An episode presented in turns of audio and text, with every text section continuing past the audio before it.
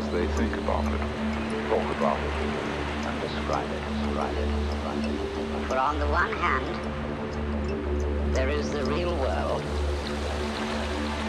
and on the other, a whole system of symbols about that world which we have in our mind. These are very, very useful symbols. All civilization depends on them, on them. But like all good things, they have their disadvantages.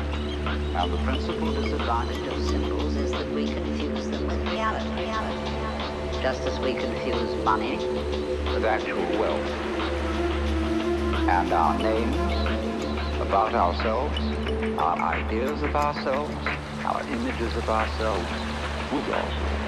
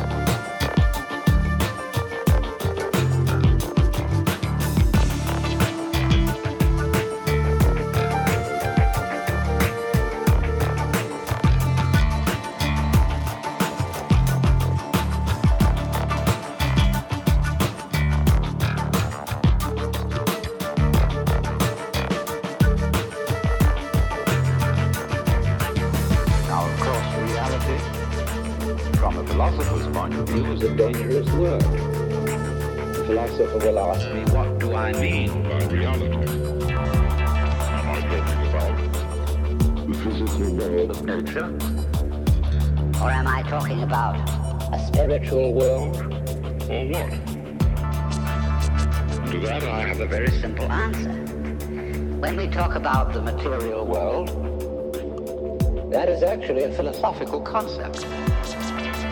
So in the same way, if I say that reality is spiritual, that's also a philosophical concept.